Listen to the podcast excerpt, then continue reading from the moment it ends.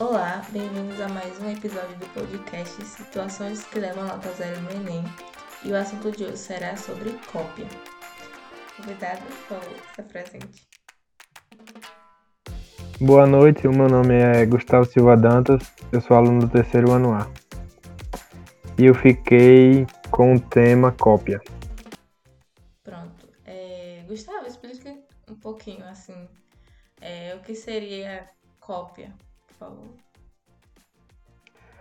Bom, geralmente a, a prova do Enem da redação ela contém três partes, que são as instruções para a redação, os textos motivadores e a proposta de redação.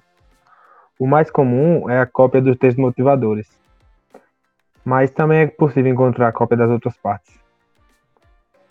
É, é considerado cópia quando os trechos apresentam uma sequência de três ou mais palavras idênticas a do texto da redação. Entendi. É, uma pergunta, vou fazer algumas perguntas agora para tirar algumas dúvidas. É, parafrasear os textos motivadores ou do caderno de questões, de questões também conta como cópia? Podem levar nota zero ou não? Não, a parafrase não é considerado cópia.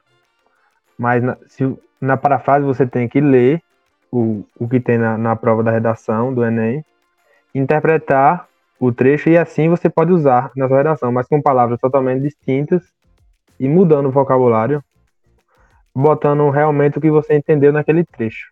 Aí isso você pode usar. Isso não vai anular a sua prova. Ah, entendi.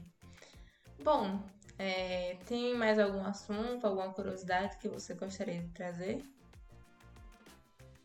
Tem sim. Quanto aos os trechos copiados, mesmo que ele apresente alguma alteração apenas do singular, plural ou tempo verbal, isso não modifica que ele é uma cópia. Como outras coisas também, como supressão de algumas palavras, mas que tem a mesma sequência dos textos, a inversão da ordem dos trechos, mas que mantém os mesmos termos do texto. Entendi. Tem que tomar muito cuidado. Tá bom. Muito obrigada, Gustavo, por participar é, desse episódio. E isso é tudo por hoje. Até o próximo. Até. Foi um prazer. Muito obrigado, Ida.